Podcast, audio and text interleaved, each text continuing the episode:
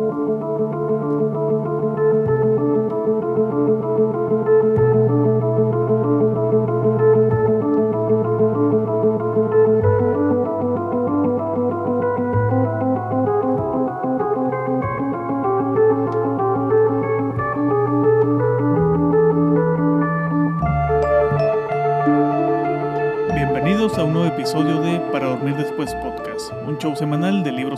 en donde en cada capítulo platicaremos de aquellas grandes obras que nos han hecho quedarnos pegados a la página o a la pantalla y donde sin importar la hora hemos preferido desvelarnos y dormir después. Yo soy su host, Ramiro Alvarado, y me encuentro, no como siempre, pero ya de forma recurrente, con Omar Vidrios. ¿Qué pedo, güey? ¿Cómo andas? ¿Qué onda? ¿Todo bien? ¿Cómo andas allá? Aquí ando con un chingo de calor. Antes de prender el, el aire, estaba el cuarto a 29 grados. Acá también con un chingo de calor.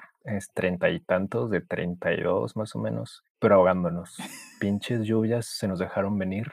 Ya no solamente son tinacos, ya los coches solitos se van por la corriente. Yo no sé cuál es la fascinación de Guadalajara de ahogar cosas, güey. Si no son las tortas, son los carros, son las calles. La ciudad entera. Pero sí, no, no mames. En esta ocasión no volvemos a tener a Miguel. Esto se les avisó en el episodio pasado. ¿Por qué? Porque Miguel anda como corresponsal de guerra en las tierras del sol naciente, secuestrando Pikachu, sospecho yo. O buscando el One Piece por ahí, algo Ah, de eso. Puede ser, puede ser. De, de entre los temas, güey, que propusiste para esta semana, que fueron principalmente live actions y que no dimos una lista de películas, aprovechando justamente lo de One Piece, terminamos sacando otro tema casi de última hora, como el episodio anterior en el que estuviste, que quedó chingón, a mí me gustó mucho cómo quedó, y que también era, era un tema que estaba un tanto ahí, pendiente, del que teníamos que hablar, que ya habías sugerido, que ya habías mencionado, y que creo que se va a poner más interesante porque una de las tres cosas que vamos a mencionar diferimos bien cabrón. Sí, bastante. ¿Y qué cuenta, güey? ¿Cómo has- antes de, de darme, de dar mi intro, cómo has andado? ¿Qué cuenta la ciudad que se ahoga sola, güey? Pues nada. Aquí con trabajo y ahogándonos y, y ya, aburrida la vida. los, los videos que me mandaste estaban bien vergas, Con mucho tiempo a veces para ver cosas y otras veces sin nada. Suele pasar, güey, suele pasar. Vas a ir a ver la de. Bueno, no sé si la van a poner, pero qui- quiero creer que sí. La de El Conde, de Pablo Larraín. Si la ponen en el Cineteca Tu Rancho. No sé si la vaya a ver. Es que a veces los horarios están complicados. Acá, acá brilló por su ausencia, güey. Directamente ni siquiera está programada en la Cineteca de, de acá. Yo ni siquiera he visto si está programada acá para... Lo más seguro es que sí, pero entre semana como a las 4 y no, no voy a poder. Que igual ya estrena el, el viernes. De hecho, al día siguiente de que estrenemos este episodio, ya tiene que estar en Netflix la, la película. Y de hecho, Alejandra la va saliendo de, de ver del cine. Así que a ver si más tarde pongo el audio que nos mandó. Antes de cerrar el episodio. Sí. Pues mira, güey. No existen dos casos iguales. Los crímenes violentos y la delincuencia son un reflejo de la sociedad en la que vivimos, pues se adaptan a nuestros tiempos y a los temas que están al orden del día. El ser humano siente una atracción natural, una fascinación por el crimen, buscando en él tratar de entender un poquito más cómo se comporta nuestra sociedad y así poder visualizar el cómo actuaríamos si nosotros nos encontramos ante un caso similar. No sé si te suena esto de algún lado. En nuestras casi no violentas ciudades de Latinoamérica. La vida diaria. Exactamente. El día a día en, en este país. En cuanto al tema del que hablaremos el día de hoy, güey. Sí. Eh, hay registros de que este tema se está presentando desde, los, desde 1550 y 1700, ya que las imprentas británicas produjeron un sinfín de publicaciones que hablaban sobre los delitos capitales. Durante el siglo XIX en Estados Unidos e Inglaterra se introdujo en el periodismo el- se introdujo el periodismo policíaco, o como lo conocemos actualmente, la nota roja. Durante esta época, los asesinatos gráficos y domésticos dominaban las coberturas de información. Sin embargo, sur- surgió una nueva tendencia escrita eh, en la escritura criminal más bien. Autores interesados en el crimen como lugar de investigación social, estética y científica. Sin irnos muy lejos, tenemos A Sangre Fría de Truman Capote, que es una novela testimonial que explica cómo una familia de un pueblo rural de Estados Unidos es asesinada sin ningún sentido y cómo los asesinos son capturados y sentenciados a la pena de muerte. Y yendo un poco más atrás, cuando la gente habla de historias policíacas y detectives, ¿quién se te viene primero a la cabeza? Sherlock Holmes. Ok. Pero, ¿sabías que Sherlock Holmes llegó tarde? De hecho, sí. ¿Por qué? Porque eh, ni más ni menos que el primero de enero de 1829 se estaría publicando Los crímenes de la calle Morgue de nuestro hermoso Edgar Allan Poe, que es el que literalmente inventó el género policíaco. El día de hoy, güey, Pero el vicio. el vicio, uff, con la absenta. Exacto. Esa madre, ves los videos y ves puro veneno, no mames. Pues el día de hoy hablaremos sobre investigaciones y reconstrucciones de casos reales, de un tema que se fue descifrando tan cabrón en la literatura, periodismo, radio, podcast, cómics, cine y televisión, el true crime. Pero nos iremos un poco más específico el día de hoy, ya que hablaremos de true crime hecho en México, directo para plataformas. No sé si quieres que yo dé la lista o la das tú. Eh, no igual. Lo que pasa es que este fue un año interesante Sí, porque normalmente México sí tiene mucho documental, sí, pero bastante. El público mexicano no ve documentales. Entonces, si quieres ver documentales mexicanos, los tienes que cazar como en el Festival de Ambulante o algo. Y es últimamente que gracias a las plataformas de streaming ya tenemos más al alcance esos documentales que costaba tan trabajo conseguir. Entonces, gracias a Netflix, HBO, bueno, ahora VIX, este año tuvimos tres muy, muy chidos. Bueno, para mí los tres fueron muy chidos. Y, Difiero con uno. eh, y lo entiendo, entiendo por qué, pero a mí sí me gustó. Y lo curioso es que son muy diferentes entre sí y los tres abarcan la ineptitud de las autoridades, casos muy polémicos y en los que siempre la autoridad sale embarrada.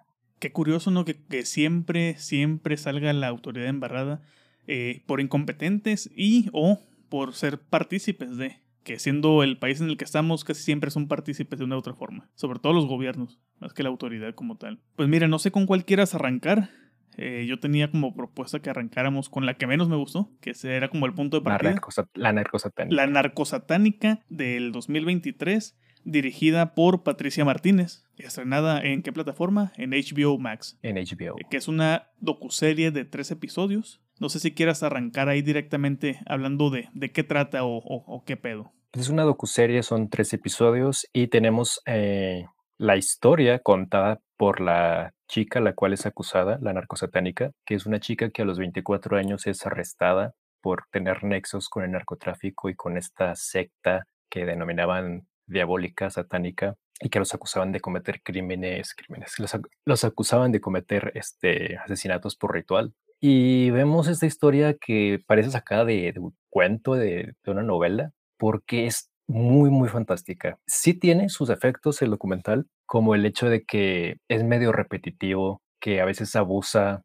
estos em, mm, VHS mal grabados y tiene un ritmo quizá algo lento, pero es que la historia es muy, muy fascinante. Vemos lo del palo mayombe, la santería y esta serie es un poquito polémica por el hecho de que, aunque no implícitamente el documental te dice que es inocente la chica, no lo dice, se va más por ese lado y tú terminas creyéndole y diciendo, pues es que a lo mejor tiene razón, ¿no? Y es verdad lo que dice. Cuando, pues, un documental de ese tipo debería quedarse muy como a medias, ¿no? Sin irse a ningún lado. Está padre que muestran los ambos puntos de vista, pero creo que aquí el que le den voz a esta chica hace que a veces uno mm, se ponga más del lado de, de la chica y no del lado de las autoridades, porque como mexicanos siempre le vamos a correr a la autoridad. Le vamos a tener más miedo a un policía que a que incluso a un delincuente. ¿Cuántas veces no hemos sabido de casos de gente que necesita ayuda por algo y se va a que le ayude el narco o la plaza o un grupo criminal antes de ir con las autoridades? Bueno, ¿no? es que también cuando tenemos casos como los de Ayotzinapa, que fue el ejército, o también el Exacto. ejército en el 68, o aquel bonito caso documental que también tiene documental, lo de Hasta los dientes. Exacto. Uno dice, "Mm, no lo sé, Rick, como que la policía no me, la policía militar o el militar como tal, cualquier cosa que sea de autoridad, como que no, no inspira mucha confianza en la población. En México, al menos, no.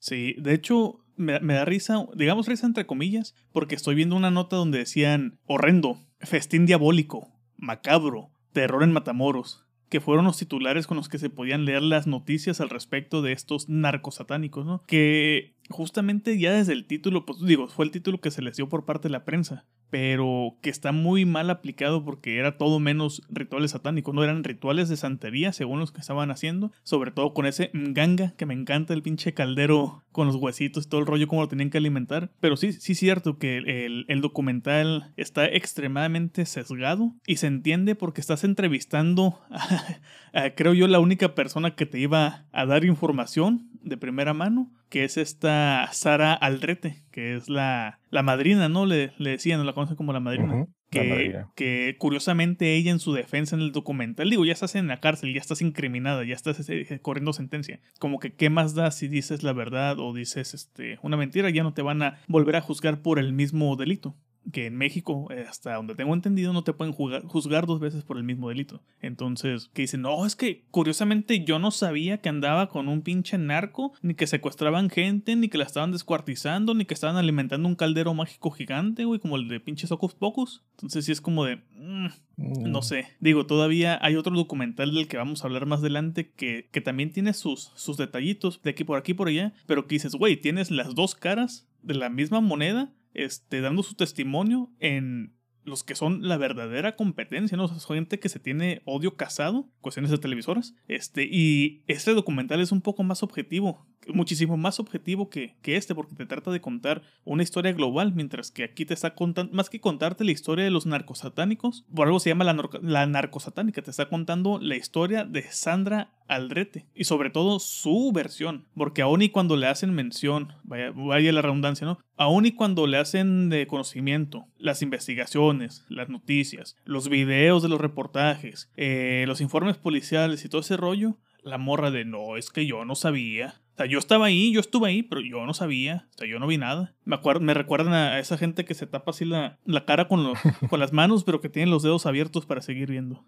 Lo más preocupante de este caso es que le crees, sobre todo cuando empieza a contar cuando la interrogan y cuenta todo lo que le hacían para que confesara y dijera cosas y todo esto. Y sí le crees, verga. Ves en su cara que en ese momento sí está diciendo la verdad y te quedas, pues se, nota que aquí sí me está diciendo la verdad y en el otro no sé, pero como aquí ya le creí, pues ya, vale madres y le estoy creyendo todo. Y cómo cuenta estas torturas que aplicaban shocks eléctricos en los genitales, que la metían en agua y todo esto, y que luego la policía sale a decir, no, nosotros la tratamos muy bien, estaba de derechos humanos. Y también como la, misma autoridad se empieza a contradecir de que no, lo que pasa es que ella mató a fulano y luego salió corriendo al departamento cuando iban a atrapar. Y luego el policía de Estados Unidos que dice, no, yo cuando vi las imágenes y que vi que tenía 16 tiros y que estaba tirado en el suelo, dije, no, este lo mató la policía. Y dices, pues verga, o sea, no sé a quién creerle. Ya no tengo idea a quién creerle en este caso. Sí, digo, es que es decir como que, ay, güey, tiene 17 balazos, casi, casi decir como que, uy, es que se tropezó y se cayó sobre una pinche estaca. Sí, está muy, está muy exagerado. Es que creo que ese es justamente el problema de este documental, que estás hablando, estás haciendo un documental sobre un tema lamentablemente muy mexicano, ¿no? Este, por la cultura que tenemos. Y donde justamente le crees esa parte de la policía porque sabes que nueve de cada diez ocasiones en la que alguien dice que los torturaron, así con como más explícito y más en esas épocas, se la crees. Pero también está el problema, el dilema de, y si nomás está aprovechando que es muy probable de decir que la torturaron y todo el rollo, porque también una cosa, las fotos que se muestran de ella en esa época no se ve como otras fotos de la época donde literalmente capturan a alguien y a los dos días curiosamente rodó por las escaleras. Digo, también la tortura... también ten en cuenta que el machismo en la época también decía, no, es que es una mujer, no le puedes golpear en la cara y presentarla en las autoridades porque al ser mujer la gente a veces siente más empatía aunque sea la villana. Bueno, sea pues el, ajá. Y de hecho necesitaban la figura de esta mujer hermosa, porque si era, si era guapa, como para el decir el... Digo, ahí sigue Gloria Trevi, ¿no? Ah, Verga. ¿A dónde nos fuimos? ¿A dónde vamos Ese también es otro caso. Otro caso donde la villana curiosamente termina siendo la, la víctima. Bueno, fue una víctima, ¿no? Pero terminó siendo villana también. Aunque bueno, ese es un caso más complejo y diferente aquí, pero es que sí está complejo, ¿no? La edad que tenía la Trevi, el cómo sí fue víctima y cómo el ser víctima a veces te convierte en victimario inconscientemente o forzado por el victimario. Perdón, güey, me hace falta azúcar. tú dale, tú dale. Pero sí, este. Sí, güey. Yo, la neta, con este documental, sí tengo que decirte, no me gustó. No me gustó en ningún aspecto.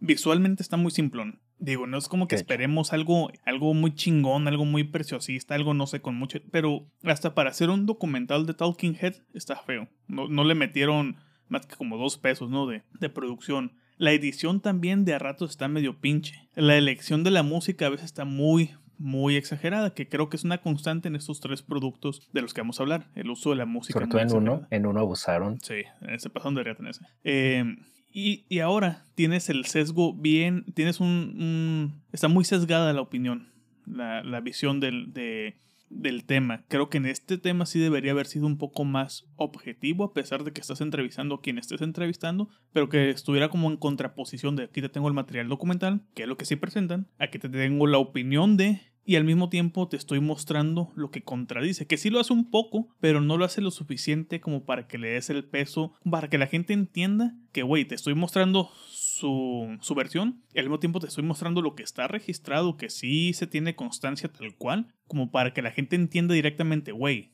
o sea, me están poniendo las dos partes, pero aquí descubrimos que aquí está mintiendo y aquí no están plasmando la realidad.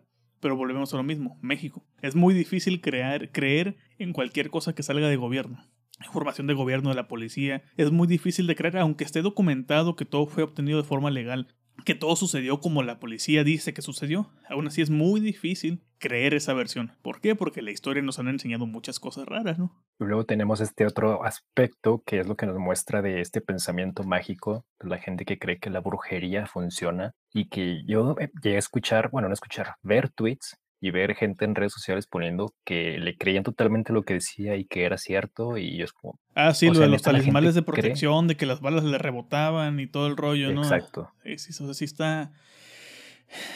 Esa, es otra, es otra parte muy cabrona de, nuestro hermoso México. A mí creo que eso fue lo que me atrapó y que hizo que, aunque sé que no es un buen documental, hizo que me quedara ahí y que lo viera. Está muy padre cómo aborda esto del pensamiento mágico, y ese testimonio del documental. Y otra cosa de valor que le veo son las recreaciones animadas, que me hicieron padres, sobre todo inspiradas en estos cómics que le hicieron. Eso está chido. Eso nos demuestra qué tan jodida está la cultura en México. Por algo existe la narcocultura. Porque este tipo de personajes son enaltecidas. Y, aunque, y cuando no quieren ser enaltecidas directamente, les hacen documentales como estos, en los cuales los ponen en el ojo del público como si fueran una víctima. ¿Qué digo? Son una víctima en cierto grado. Son, son víctimas, pero son victimarios al mismo tiempo. Pero los, les cargan más la balanza del lado de que, ay, qué pobrecita y todo el rollo.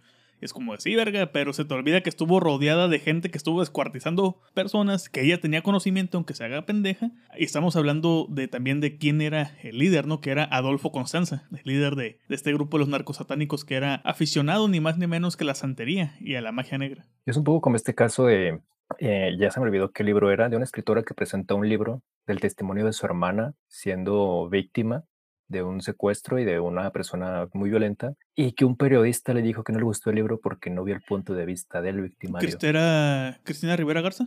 Ese. Que, ese que, que, creo que es el, no lo he leído, pero creo que narra el feminicidio de su hermana. Bueno, lo que, lo que involucró el, el feminicidio de su hermana. O sea, el periodista eh, diciendo que no le gustó el pinche libro porque no ve el punto de vista del asesino, cuando es lo que se quiere realmente, ¿no? Que se dé la voz a la víctima y dejemos de darle voz a los victimarios, porque eso es lo que llega a hacer que se hagan cosas como el Señor de los Cielos y cosas así, ¿no? Y eso es de lo que peca este, este documental, darle la voz. Que aquí justamente le estás dando la voz a la victimaria, que luego terminó siendo un poco víctima, pero que a fin de cuentas pesa más su lado de victimaria, ¿no? O de cómplice o compartirse en todo caso en todos estos hechos. Y luego también qué curioso porque Netflix, perdón, HBO sí tiene true crimes, pero tiene muy pocos documentales que sean del tipo, ¿no? Que sean, que sean true crimes como tal. Y sobre todo tiene muy pocos documentales del género que, se, que sean latinoamericanos y aún menos que sean mexicanos. Y uno pensaría que viniendo de la factoría o de la plataforma de la que salió, el estándar de calidad estaría más alto o el filtro. Bueno, no tanto en el tema, sino en la calidad del producto como tal. Y que ahora sí que qué curioso que las otras dos partes de las que nunca esperábamos nada como, plataformas fueron las que presentaron los productos de, de calidad como tal este año. Y ahora sería bueno que pasáramos a la contraparte de este documental, que sería, yo pienso directamente, La Dama del Silencio de Netflix, que es totalmente lo opuesto a este documental. Que se llama La Dama del Silencio, el caso Mataviejitas, también del 2023, eh, estrenada en Netflix, dirigida por María José Cuevas. Que güey, qué chingona animación tiene ese documental. El, la animación intro está increíble. e, este documental es uno que sí buscó la estética en muchas cosas, ¿no? El, tipo de recreaciones o ese tipo de narraciones que van, que no tienen actuaciones propiamente, pero que te están mostrando un suceso, un momento. Qué chingonas están, qué chingonas se ven cuando nos muestran las tomas de las víctimas, de, varias de las, de las que fueron víctimas, que nos muestran sus pertenencias, ¿no? Sus flores, sus, sus fotos, sus eh, llaves, alguna, eh, alguna cháchara que se sospecha que fueron robadas durante el asesinato y que lo vemos con este plano cenital, pero así muy, muy simétrico. Muy, a la Wes Anderson. A la Wes Anderson buscando lo, lo, estético y buscando también capturar la esencia de quién era la persona, ¿no? Quién fue la, la víctima. Y que esta, este documental caso contrario de la narcosatánica, sí se acuerda de la gran víctima, de la gran olvidada del sistema judicial, las víctimas. O la memoria que tienen quienes rodearon a las víctimas, este, sus familiares, quienes sobrevivieron, sus amigos, que es justamente de lo que versa en gran parte este documental, ¿no? Vemos los testimonios de amigos, amigas, vecinas, vecinos, que ya después vemos también el testimonio, no tanto el testimonio, sino la reconstrucción del suceso eh, y la reconstrucción de quién fue quien, a quien apodaron la Matavijites. O sea, le, busca el lado humano, no, no que sientas pena, pero le busca el lado humano a quién fue, más allá de este monstruo ¿no? que, que se vendió. Lo más interesante, lo más importante, que es totalmente lo contrario al de HBO, es el hecho de que aquí le quitan totalmente la voz a este personaje y en otras manos lo más fácil quizá para otro director hubiera sido una entrevista, un testimonio de esta mujer ante cámaras y no, lo evitaron totalmente. Solamente vemos fotografías o imágenes de archivo de noticieros, pero nunca vemos a, la vemos a ella en, en este momento, a cómo es realmente ya en la cárcel, ¿no? Nos olvidamos de eso. Estamos tratando su figura de la asesina y el daño que hizo. Y más que nada en el daño que hizo y cómo lo hizo. Que también pues hay que, que darle parte, ¿no? Que es Juanas Barraza Samperio, quien, fuimos, quien fue conocida como la Matavijitas, y que fue, ha sido la sentencia más larga eh, de un asesino serial en México y sobre todo para mujeres que fueron 700 y tantos años lo que se le dio en total creo cuando todavía el sistema inquisitivo te permitía sumar sentencias así de largas y que se le acusa de, de 40 y tantos son presuntas 49 víctimas pero solamente se le pudieron comprobar 12 ¿no? Eh, 17 17, y 12 robos. Pero sí, este, estaba estimado en 40 y cacho de, de homicidios que sucedieron en la bonita ciudad de México cuando se llamaba Distrito Federal entre el 98 y el 2005, justamente. Exacto. Algo que me pareció muy increíble este documental es que las personas que son entrevistadas tienen puntos de vista totalmente distintos y tienen perfiles totalmente distintos. Tenemos desde este policía que tiene finta de narcotraficante, que dice cómo empezó a, armar el, operativo, ¿cómo, decir? ese, ¿cómo dicen el tigre? El Tigre, ¿cierto? El Tigre de Santa Que empieza a decir cómo hizo la planeación de patrullaje y todo, porque según esto era el único policía chingón que conocía más o menos de cómo debían patrullar y que descubrió un supuesto patrón de cómo hacía los asesinatos. Luego tenemos a esta criminalista que al principio la ves muy objetiva, muy enfocada y luego te empieza a sacar es mi persona favorita, cosas que le pidió que le firmara y yo qué, o sea, se convirtió en fan de la matallita. Es mi persona favorita, el pinche documental por el hecho de que cuando no teníamos ni la pinche idea de cómo tratar con un caso de homicidio serial este, aquí en de asesinatos seriales en México y nos fuimos con los gringos o cuando menciona que, nos, que les trajeron a un investigador, investigadores de, de Francia que justamente acababan de capturarnos como a la contraparte de, del el mataviejitas francés, este, y que no le entendían, que era como que, güey, pues ese güey habla francés, nos hablaba en inglés, nosotros no hablábamos inglés, no le entendíamos a los métodos, le decíamos que esas formas no se podían aplicar aquí en México, unas cosas sí, otras eran imposibles, y luego vemos la parte del investigador francés, que este, el güey está como de, pues la policía mexicana me, me mandó a hablar porque habíamos tenido este caso y muestran el caso. Se me hace que resumen muy bien el maldito caso. O sea, te lo dejan como que dos minutos máximo. El caso y francés. Dos minutos te lo resumen perfectamente. Y luego vemos la cara del, del, investigador como de, pero pues México, ¿no? Así al final como de, mm, pues qué les digo. Eso me encantó. Y creo que, creo que las tomas del metro también están muy bien logradas, muy bien este, buscadas este, Total Recall con Paul Verhoeven estarían orgullosos de esas tomas, ¿no?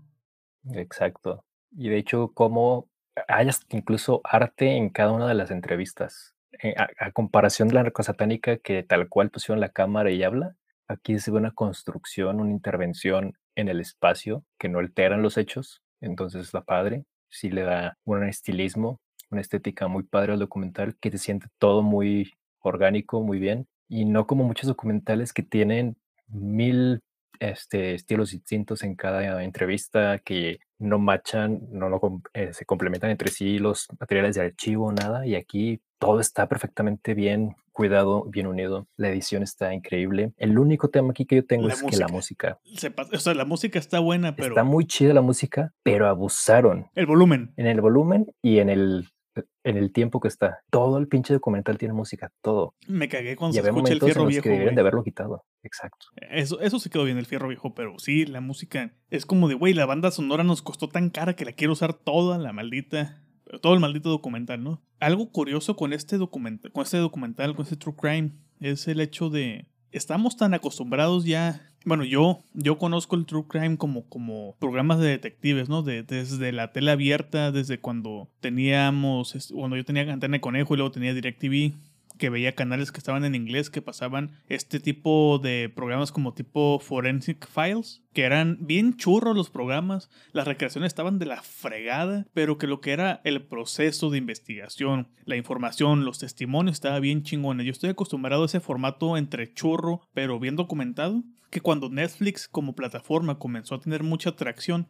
la suficiente como para ya presentar sus propias producciones, o no producciones, sino que compraban este, productos ya hechos y los estrenaban bajo su sello de Netflix Originals, que es algo que hacen muy seguido, que creo que es algo que le sucedió a este documental, ¿no? Que inició como un producto independiente, que ya después Netflix como que se sumó y inyectó un poco más de dinero, pero llegó un punto donde Netflix al principio buscaba mucho la calidad sobre el volumen.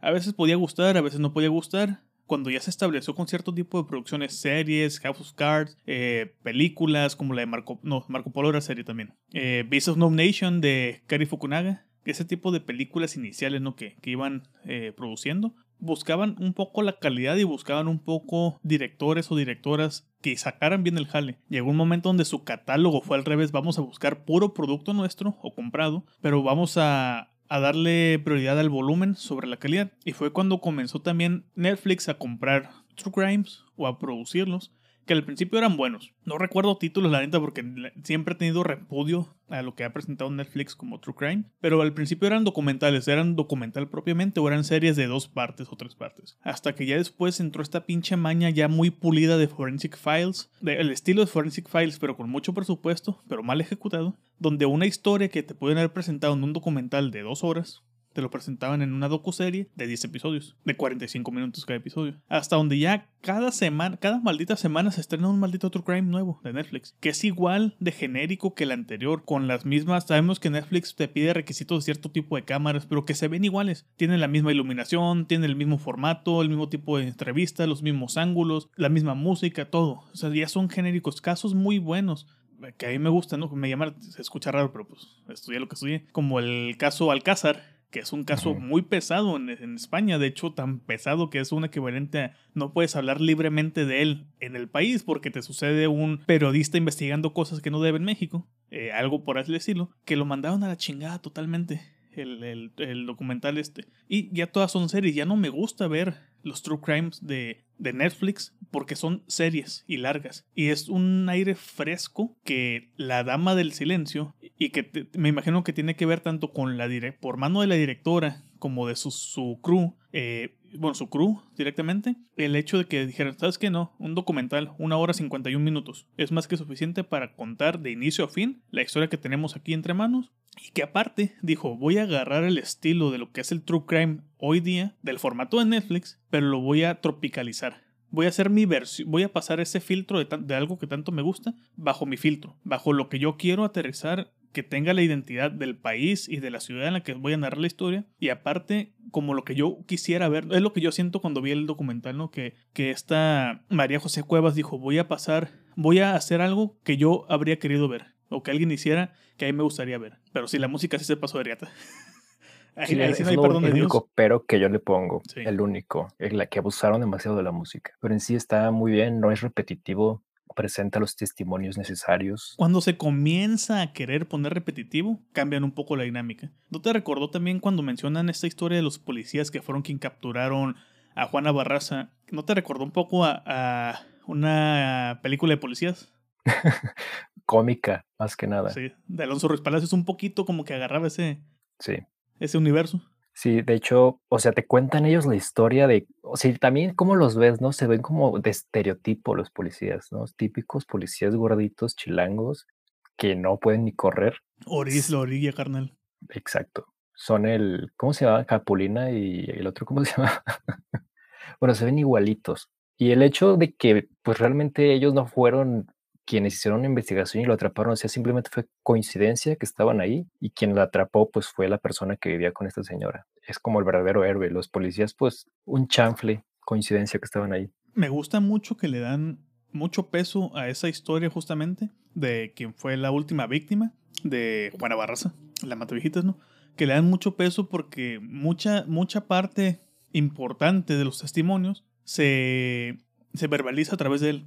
Porque él habla por su amiga, pero al mismo tiempo le está dando voz a través de su historia con su amiga, le está dando voz al resto de víctimas que si bien no nos mencionan a todas, sí van saliendo por aquí detallitos y por allá sí se les da un poco de tiempo, ¿no? Pero se, se, se entiende que se le dé más peso y tiempo a esta última víctima porque fue la razón por quien atraparon a, a la Matavijitas. Pero sí me gusta el hecho de que, a diferencia de, las, de la narcosatánica, aquí sí se le da, el eje central no es tanto la Matavijitas, sino que es, es como el McGuffin, ¿no? O sea, ese es el darle voz a las víctimas. Y otra cosa que se me hace súper padre de este documental es que ponen cómo el gobierno estaba tratando de fabricar un culpable porque ya estaban hartos de los años que no podían atraparlo y el perfil que tenían era específicamente de un hombre alto, musculoso, que tenían sospechas de que era alguien que practicaba lucha o algún tipo de, de arte marcial así.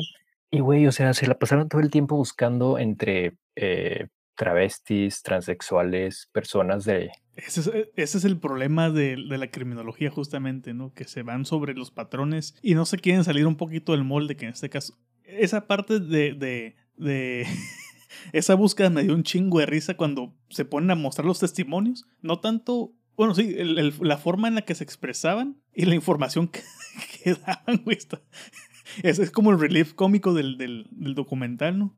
Exacto, o sea, se ven, se dejan ver bien pendejos. Y luego, o sea, cuando la atrapan, que Andamos no aquí en la putería, una, una disculpa, joven. cuando ya la atrapan, el, no pueden creer que era una mujer. Hasta el francés se, se, sorprende, ¿no? Que dice es que es rarísimo que encuentres una mujer que sea asesino serial. Y, y sobre más todo que, que sea así de frío. La, exacto. Y ¿Qué? de hecho, incluso te muestran aquí un poco el hecho de supuestamente por qué lo hacía. Uh -huh. Y pasa totalmente lo contrario a, al otro documental, al de la narcosatánica, por aquí te lo muestran así muy breve, sin necesidad de que tú sientas cierta empatía, de que tuvo un abuso, que su mamá la vendió por una Caguama. caja de cervezas, ¿o de qué? Un cartón de caguamas. Un cartón de caguamas. Y o sea, simplemente por esto quiso matar gente. Y puedes decir, sí, o sea, pudo haber sido muy traumante, algo muy feo, pero jamás te pones en sus zapatos ni quieres y no le das ni siquiera tantita de duda. Todo el tiempo dices, pinche vieja. Y que como contrapunto, que no tiene nada que ver, pero que ya mero se estrena en, en Prime, la película de Casandro, mm. hablando de lucha libre, ¿no? Pero sí, sí, me gusta mucho eso que justamente muestran. O sea, le, le, se entiende, ¿no? Que el documental se llame La Dama del Silencio, La Mata Viejitas. Y estaría muy contraproducente que no contaran la historia de, o que no la mostraran, pero la forma en la que la muestran, en la que narran su historia, se siente más como un complemento más que una justificación como bien dijiste, ¿no? Es como, sí, hubo maltrato, sí, este, sabemos que con base a ciertas investigaciones el entorno y la vida familiar influyen y todo el rollo, en este caso pues conllevó a que hiciera lo que hizo, pero no te lo estamos mostrando con pena o con lástima, te lo estamos mostrando porque tenemos que informarte esta parte, ¿no? Entonces sí, sí, se hizo sí nos muestran, sí nos muestra una entrevista con una presa uh -huh. que es una víctima indirecta de la Mataviejitas que es inculpada antes de que la atrapen. Son dos, de hecho, ¿no? Son dos, dos uno murió en prisión antes de que lo, lo, liberaran o algo y esta, o sea, ya pasó su condena por robo, pero sigue pagando una condena por asesinato, de asesinatos que se comprobó que, que no cometió Juana Barraza. No. Y entonces dice esta parte en el documental en el que dice, pues alguien se le olvidó que estaba encerrada y no la han sacado. Y ahí sigue. Y ahí seguirá, lamentablemente.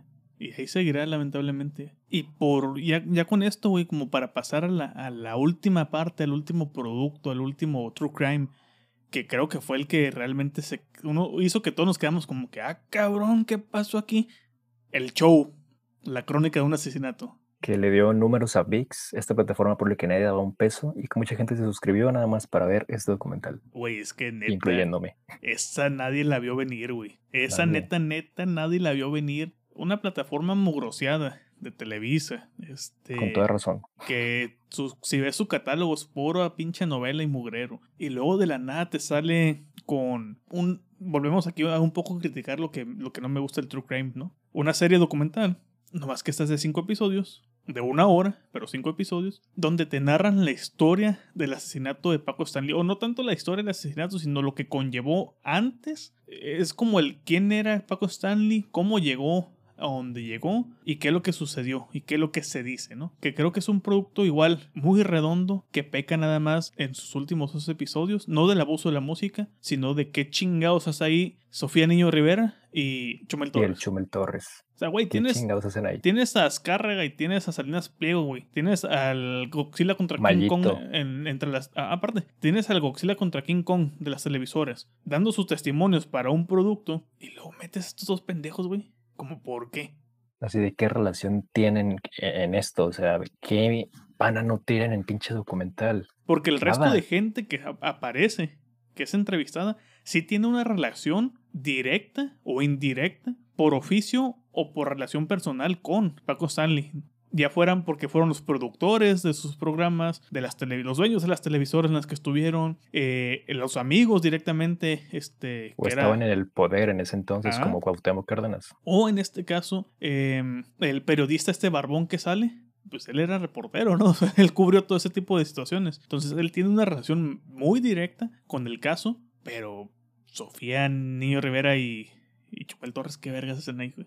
Y de hecho, yo le hubiera quitado totalmente un episodio al, documental. El 4. Pues igual hubiera dejado pedacitos, pero hoy de plano ahí le sobra totalmente un capítulo a este documental. Creo que lo más interesante es en el que nos cuenta su testimonio y cómo vivió las cosas según su punto de vista Mayito. Sí. Y también otro interesante es en el ver la vida secreta que tenía Paco Stanley y la gente a la que se rodeó, ¿no? El Mayo Zambada, el Señor de los Cielos. Sí, sí. Y como vemos clips en los que los menciona al aire. Y este clip fantástico que todo el mundo ha visto alguna vez en YouTube de cuando se le cae la supuesta bolsa de cocaína en un baile, el gallenazo. Esa historia está bien jalada de los pelos, pero me gusta cómo ni este ni Mario Besares se la cree, güey. Se está cagando la risa mientras lo está contando. Pero pues igual ya, ya lo superó, ¿no? Porque antes sí se veía nervioso cuando le hacían las preguntas y ahorita lo cuenta como, ah, me vale. nada. Y pues ya cuánto pasó el asesinato. Y no sabes qué creer porque de todas las teorías que te ponen, puedes creer cualquiera. Cualquiera tiene sentido. Y eso es otra cosa que hace bien este documental. A pesar de que tienes a involucrados directos e indirectos que estuvieron rodeados, se mantiene no objetivo el 100%, pero mantiene una distancia, ¿no? Marca una distancia un poco más de te voy a mostrar ambas, ambos lados obviamente no queremos cagarnos en, el, en la memoria de Paco Stanley tanto, ¿no? O sea, es como la visión del, del producto, pero pues sucedido lo que sucedió, hay que mostrar un poco de, del, par, del lado oscuro, ¿no? Del lado sucio de Totoro. Y luego otra cosa que vale muchísimo la pena es la curaduría de imágenes. Sí. El, el cómo rescatan archivos. Está escuchando el ruido del micrófono con el Totoro. Perdón, el Totoro. Che Totoro. El cómo le dieron acceso total a la biblioteca de Televisa a este vato y todo el material que rescata, te das cuenta del potencial que tendría Televisa de rescatar un chingo de cosas si tuviera la intención de hacerlo. Sí, pues cuántas grandes películas mexicanas no, no tienen ellos bajo su bajo su al, ¿cómo se llama? Pues tienen la posesión de derechos. Ah, que tienen la posesión de derechos que tienes Macario y tienes este los olvidados, ¿no? En, en VIX o en Blim. Bueno, sí en VIX, este, pero en la calidad más pinche. Exactamente. ¿Qué les cuesta, güey, restaurar, esas películas? Ya sé. Pero, güey, creo que. fue, mencionabas. Creo que fue el, el, gran, el gran madrazo de. Porque fue el primero que se, que se publicó, ¿no? Justamente se publicó primero esta de, de Paco Stanley luego fue la narcosatánica y luego por último fue la Mataviejitas, que de hecho hasta estreno tuvo en el cine Tonalá con la directora presente, en el caso del documental de la, de la Dama del Silencio. Aunque bueno, podemos decir que La Dama del Silencio, pues igual estaba siendo producido desde antes de que nos enteráramos de que hacer esta cosa. Ah, no, sí. Entonces no, no creo que haya salido directamente acaso de aquí. Ah, no, pero me refiero Pero tal vez orden el de. HBO, sí, pero tal vez el de HBO sí salió a partir de esto, ¿no? Porque se ve hecho así. Sí, hecho en breve. Como de, vamos a aprovechar estas historias. Y qué curioso porque a Alejandra no le va a gustar este comentario, güey, por lo que voy a mencionar, pero, güey, la neta, si quieren, para mí, si quieren este algo mejor hecho que el, que el documental de la narcosatánica, mejor vean ese episodio de Leyendas Legendarias, donde hablan sobre los narcosatánicos, güey. La neta está mejor, está mejor documentado. Y está muy bien, muy bien documentado. sí, De hecho, hacen muy bien su chamba estos vatos de leyendas legendarias. sí. A Alejandra no le gustan, por eso digo que es el comentario que le va a molestar. Pero sí, mejor háganse el favor de, de ver ese episodio de Leyendas Legendarias y sáltense el, el documental de HBO. Nada, si quieren, véanlo, no está tan malo. No está tan malo, güey. en orden de O sea, sí recomendaciones, estos tres productos, ¿cómo los recomendarías? ¿Y para quién se los recomendarías? Híjoles, es que a como están ahorita las cosas en el país, es cualquier persona los podría ver sin pedos y se sentiría identificado con la situación de inseguridad o la situación de impotencia que puedes llegar a sentir por las cosas que pasan. Pero pongo como ejemplo, eh, en el documental este de la Mataviejitas hay una parte en la que una investigadora dice, ¿cómo es posible que dijeran que era la única asesina serial mexicana cuando tenemos todo este trasfondo de miles de asesinatos y personas muertas de maneras, muy similares, similares, pero por la ineptitud del gobierno nunca fueron investigados, entonces nunca fueron catalogados como asesinos seriales. Tuvo que ser una mujer que se obsesionó un poquito con el caso, que está criminalista, la que puso el dedo en el renglón y dijo aquí está pasando algo, y como habló, y efectivamente, y era una situación en la que no podían culpar a las víctimas siendo ancianos, que eso tiene la sociedad mexicana que cuida mucho a los ancianos y son intocables, que Mm, pues por sí, eso salió a la luz este eso, caso. ¿no? Justamente los abuelitos, las abuelitas.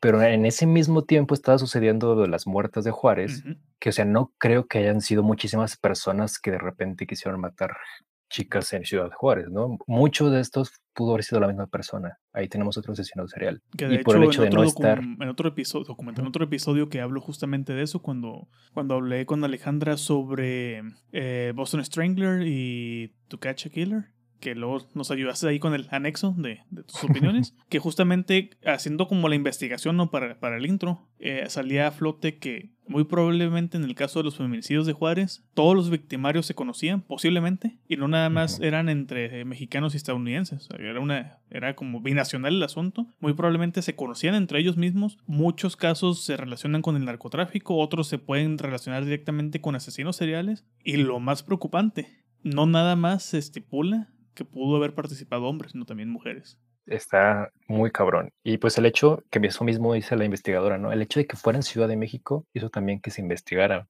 este hecho de las, los feminicidios de Juárez. Pues no les interesó al gobierno federal porque pues estaba sucediendo en una ciudad que contaban medio X y pues cuántos casos no han pasado así. Sí. Hace poco, si no fue porque se metió el FBI, en Tijuana había un asesino gringo que estaba matando prostitutas Un asesino serial.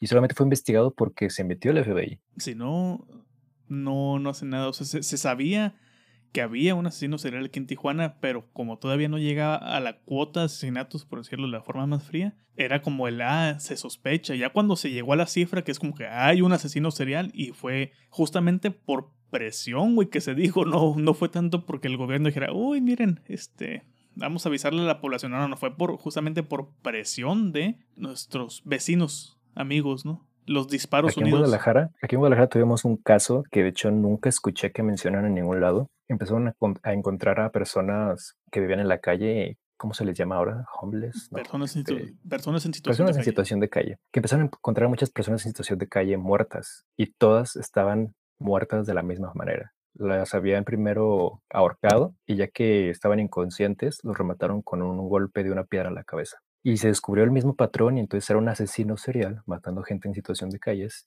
en situación de calle, pero pues, no le interesó nunca al gobierno y yo creo que hasta lo vieron como un favor, no sé, pero esto nunca lo vi hablado en ningún lado. Bueno, es que con Don Alfaro al frente, pues también, ¿qué se puede No, esperar? eso fue mucho antes ¿Fue Alfaro. antes? Ah, bueno. Pero de todas maneras, es lo mismo, son, son políticos, güey. A mí lo que me sigue sorprendiendo es el misterio de las cruces de caca, güey. en Guadalajara. Eso es un misterio también que es, ah, chinga, ¿qué pasó aquí? ¿En qué estábamos de Paco Stanley? Ah. en que, ¿A quién le recomendarías ese, estos documentales? Ya mencionaste que por la situación actual del país, pues cualquier persona que esté dispuesta a verlas. Pero si Aunque sí, por ejemplo, el de Paco Stanley no creo que le llegue a todos porque... De cierta generación si no te interesa, si no te interesa quién era Paco Stanley, como te puede dar igual. Mm. Porque luego las generaciones de ahorita ven el documental y no conocen a pinches nadie y no les interesa. Van a ubicar a Chumel, güey, pero.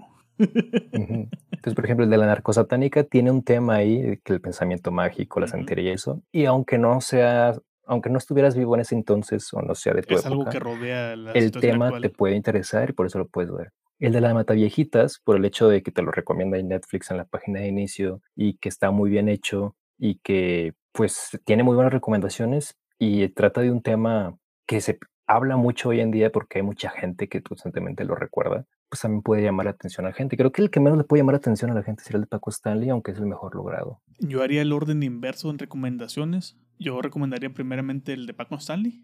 Justamente, si no conoces al personaje, si no lo ubicas, si no está en tu consciente colectivo, por la edad que tienes, de perdida darle la oportunidad por el nivel de, de, de, calidad y lo sorprendente que es viniendo una plataforma por la cual no daba nadie un peso, que presentara lo que presentó de calidad y de documentado y de todo.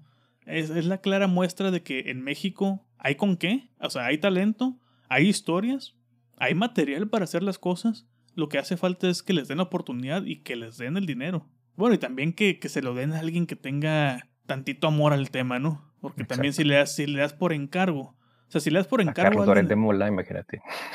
Si le das por encargo a alguien el, el, un proyecto y el proyecto no le apasiona, se va a notar luego, luego. tiene que ser alguien que o le guste el estilo del documental de ese tipo de, de True Crimes o que le guste el tema para que se dé y se presente un proyecto chingón. Y tenemos dos casos aquí que son cumplen como esos requisitos, ¿no? El, de, el del show de Paco Stanley, eh, La Dama del Silencio, que cumplen con, yo creo esos requisitos son gente que les apasionaba contar esta historia en específico y de una forma muy particular, siguiendo como que los cánones del, del género, pero al mismo tiempo haciendo los suyos. No mucho, pero haciendo los suyos, haciendo su versión de. Y luego tenemos uno que es meramente por encargo. Que como dices tú, se nota que salió así de express de, güey, ¿cómo nos vamos a quedar atrás nosotros que somos la gran plataforma? Ahí, yo ahorita tengo necesidad de que me salgan tres documentales de temas que se siento que si los llegan a hacer como lo hicieron con La Dama del Silencio o el de Paco Stanley, la romperían. Uno sería el de Caso Polé, que lo llegaran a hacer bien y no como la serie de ficción chafa que hizo Netflix que sí, está, parece la, Rosa la de Colosio están igual de jodidas, güey.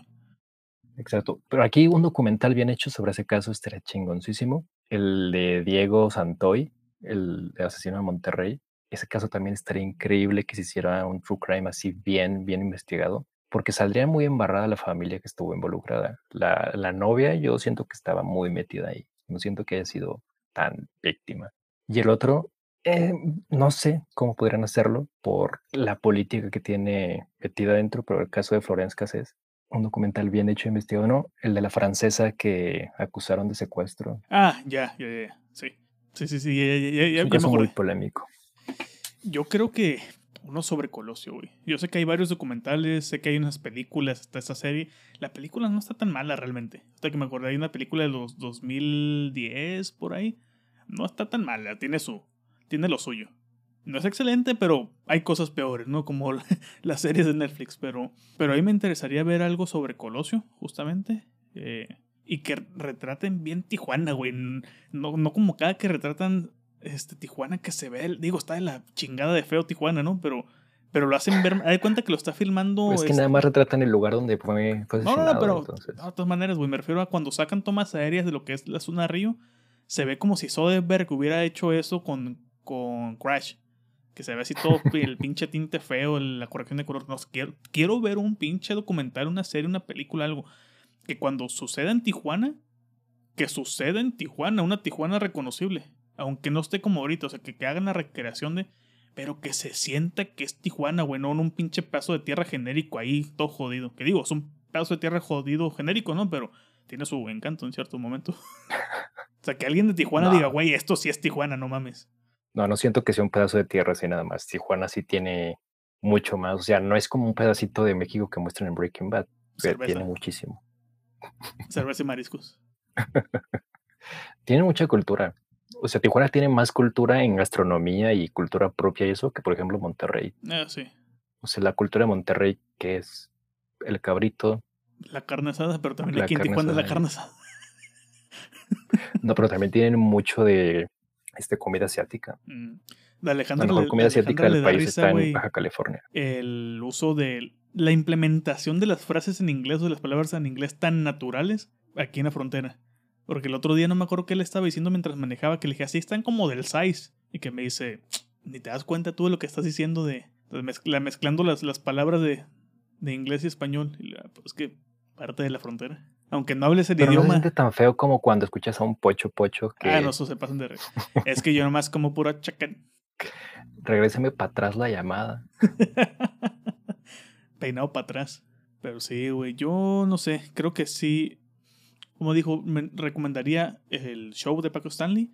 Recomendaría La Dama del Silencio. Creo que en orden de importancia temática, la Dama del Silencio, por lo que hace de darle voz a las víctimas. Este, principalmente creo que es de todos los valores que tiene ese documental, el que yo le doy más peso es darle voz a las víctimas. Tal vez a la última víctima, que es a la que por la quien se le da voz al resto, pero a fin de cuentas se le da voz a las víctimas. Luego en caso de material de archivo, de temas como también el de la dama del silencio es relevante, pero me refiero de como de impacto social de, porque queramos o no, Paco Stanley pues era un, una persona muy mediática que sí marcó un antes y después en, este tipo de cosas, ¿no? Entonces, por impacto de ese tipo, como en el arraigo de la sociedad mexicana de lo cultural, Paco Stanley. Y ya, si, si andan ociosos, si no tienen nada que ver, güey, no encuentran qué chingados picarle en HBO, ya como última opción sería la, la, la narcosatánica. Yo quiero saber cuál es en sí tu opinión acerca de cómo te quedó el caso ya en la cabeza después de ver la serie de Paco Stanley. Porque, por ejemplo, ves La Dama del Silencio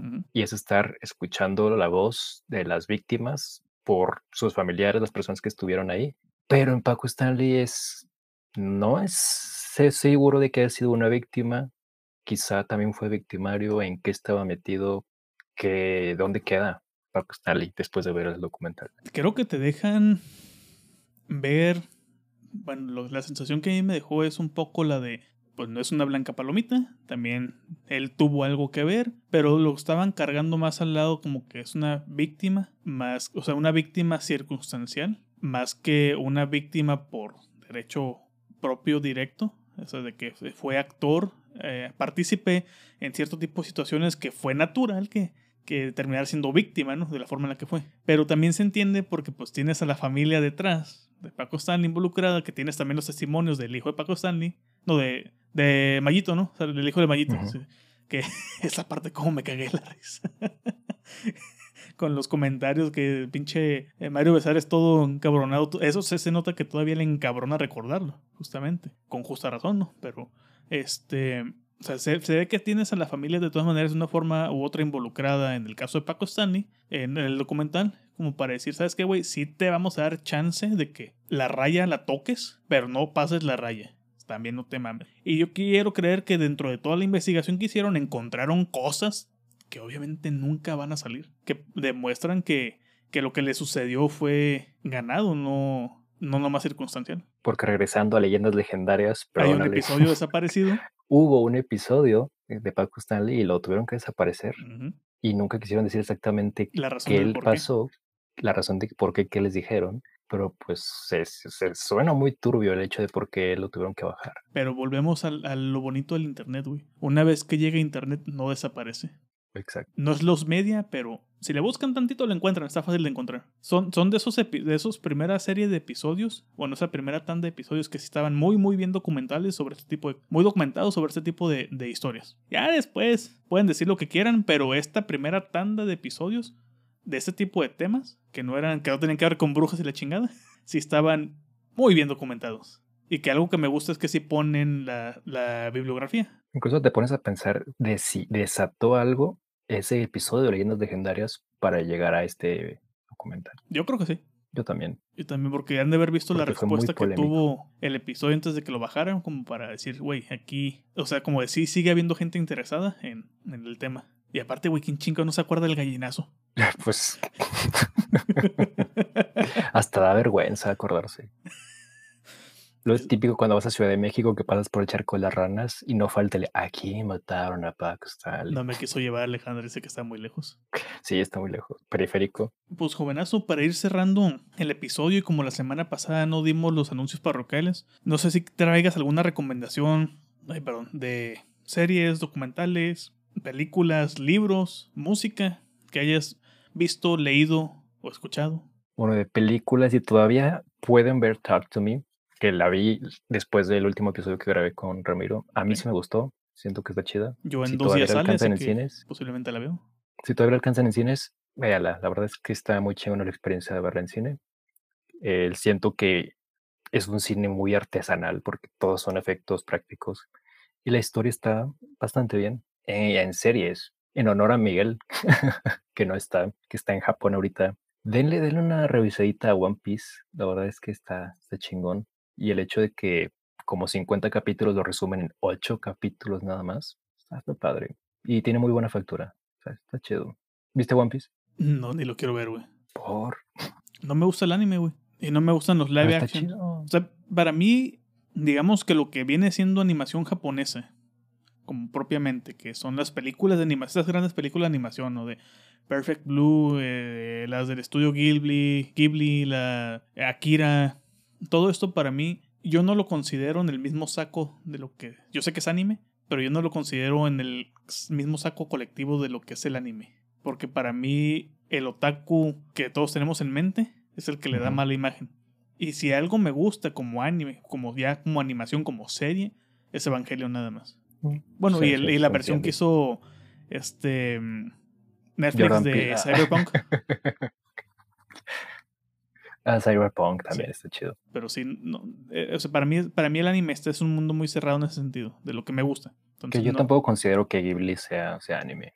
O sea, sí, soy- sí son que anime, sí pues, hay un porque es mundo de animación, pero hay un- mucha diferencia. Pero yo sí siento que hay un mundo de diferencia. Sí, o sea, hay un mundo de diferencia entre ese anime y el anime como lo conocen los otakus, ¿no? ¿Tú qué recomendaciones das? Mira, yo recientemente he visto Past Life. Past, Past Life no me gustó. Le puse Igual tres que- estrellas, está bien hecha técnicamente, pero es un caso Aftersun que son puras imágenes bonitas con una pinche historia hueca y vacía, güey, que la neta está muy rebuscada. No me gustó, güey, simplemente no me gustó. A mí sí me gustó After Sun. A mí no. Vi eh. Arkitekten, una serie sueca danesa, muy La chingona, muy, muy chingona. Dura casi lo que va a durar este episodio, una hora veinte. Eh, muy chingona. Eh, la siguiente semana van a escuchar este cómo Joaquín y yo hablamos de esta miniserie. Y Alejandra ya nos amenazó con pobres de nosotros con que el episodio dure más que la, que la serie. Eh, vi una Pues película. pasa el dato para ver la serie. Sí, sí, sí. Em, vi una película que tengo logueada que no debería de decir. El Festival de Morelia. Que diré que la, la- nos, mandamos, nos mandaron como corresponsales al Festival de Morelia, que es de una directora mexicana que es su segunda película y que está rompiendo madres en, en- en los festivales en los que está, ha estado invitada. Le está yendo muy, muy bien. Está muy buena la película. Muy, muy buena. Es el tipo de películas que yo odiaría y le pondría cero, pero está tan cabrona que le puse así la máxima que, que te permite Letterboxd. Eh, The Last Voyage of the Dementor. Esta, esta película que narra el viaje de Drácula en, en el Dementor, Dementor, rumbo a Inglaterra, que es como una especie de Alien, el octavo pasajero, pero mal hecha. Pésima película, la neta. Vi de El último Samurai, me gusta mucho esa pinche película, no sé por qué, pero me gusta mucho. Y la mejor película que he visto en el maldito año, después de la que no puedo nombrar, Las Tortugas Ninja. Mutant Mayhem. Puta madre, güey. Cada que sale una película de animación de este estilo, que se sabe, que se siente, que se debe a Spider-Man Into the Spider-Verse, cada que sale una película que es un, un. Porque tú te atreviste, nosotros nos atrevimos a hacerlo, hacen que se vea peor, güey. La de Across the Spider, de, de Multiverse. La segunda, ¿no? Sí, la segunda. Hace- hacen que la segunda se sienta vergonzosa a comparación del gato con botas, de las tortugas ninja, güey. Está muy. Los Mitchells contra las máquinas también. Está, esa también es tan cabroncísima, esas pinches películas, güey. Neta, neta, hacen quedar mal a la segunda de Spider-Man into Spider-Verse, a pesar de que está muy buena. Pero sí se siente como de, güey, te pesó mucho la presión. Y esas películas que no tenían nada que perder, ganaron un chingo. Como lecturas, terminé el Gilguero. Bueno, no, terminé, no terminé el Gilguero, lo dejé abandonado en el 80%, ya no pude más.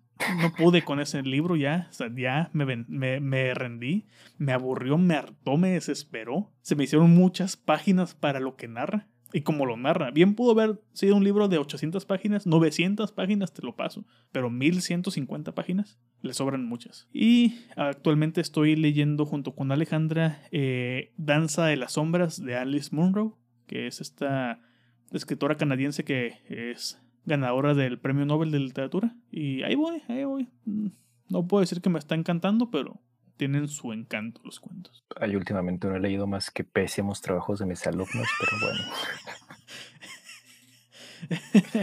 si los pones en contraposición con Pablo Coelho, güey, ¿qué tan mal están? Chale. Verga, ya con eso me tengo varios Pablo Coelho por ahí. No, está cabrón, güey. Pues jovenazo, no sé si tengas algo más que, que decir, que mencionar, que abonar, que comentar. Mm, no, sería todo. Estuvo muy padre hablar de esto. Eh, ya teníamos de espinita porque, sobre todo cuando hablamos de estos documentales, las diferencias que tuvimos con la narcosatánica.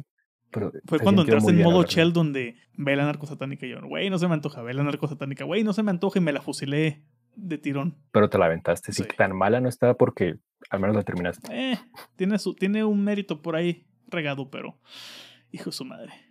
Y pues bueno, con eso terminamos otro episodio de Para Dormir Después Podcast. Recuerden que si les gustó este show, les agradeceremos mucho sus comentarios y que nos califiquen con 5 estrellas en su aplicación para escuchar podcast favorita, para que este programa llegue, se, bueno, sea más visible y llegue a más personas y nos incentive a mejorar semana a semana. Pero sobre todo les agradeceríamos que lo compartan con un amigo, alguien que crean que va a disfrutar tanto de este show como nosotros disfrutamos aplazarnos a hacerlo. Yo soy Ramiro Alvarado y ahí me pueden seguir en arroba ramiro 94 en todos lados, menos en Instagram porque ya lo cerré. Pueden seguir al podcast en pdd-podcast también en todos pinches lados. Al Miguel como Zaratestra en Twitter y en Instagram como Zaratestra-bajo. Y a ti, güey, ¿dónde podemos seguir? A mí en Twitter o X o lo chingado que vaya a tener ahora de nombre esta pinche plataforma del Elon Musk también ahí si quieren. Este, como Homar Vidrio. Si me encuentran en Xvideos, no me digan. Uno de tus alumnos lo subió como de profer nos castiga a todos. Y tú, tú, regañándolos, güey. Por sus ah, trabajos mediocres. No, no soy tan, tan regañón. Mm, no lo sé, güey. Nunca te he visto dar clases. Soy, soy paciente, soy paciente. Quiero confiar, quiero querer. I want to believe, aprovechando que X-Files está cumpliendo 30 eh, años de su estreno. Luego con los alumnitos que tengo, de repente a veces da miedo. ah, bueno, sí, eso es otro. Eso, eso es tema, otro tema que no vamos a hablar aquí. Sí. sería el episodio prohibido de, de leyendas legendarias, güey. Y luego al rato que desapareció el profe Bar. Dejaron al Totoro nada más. Pero pues. Bueno, pues, a los vidrios. Juegazo, al rato.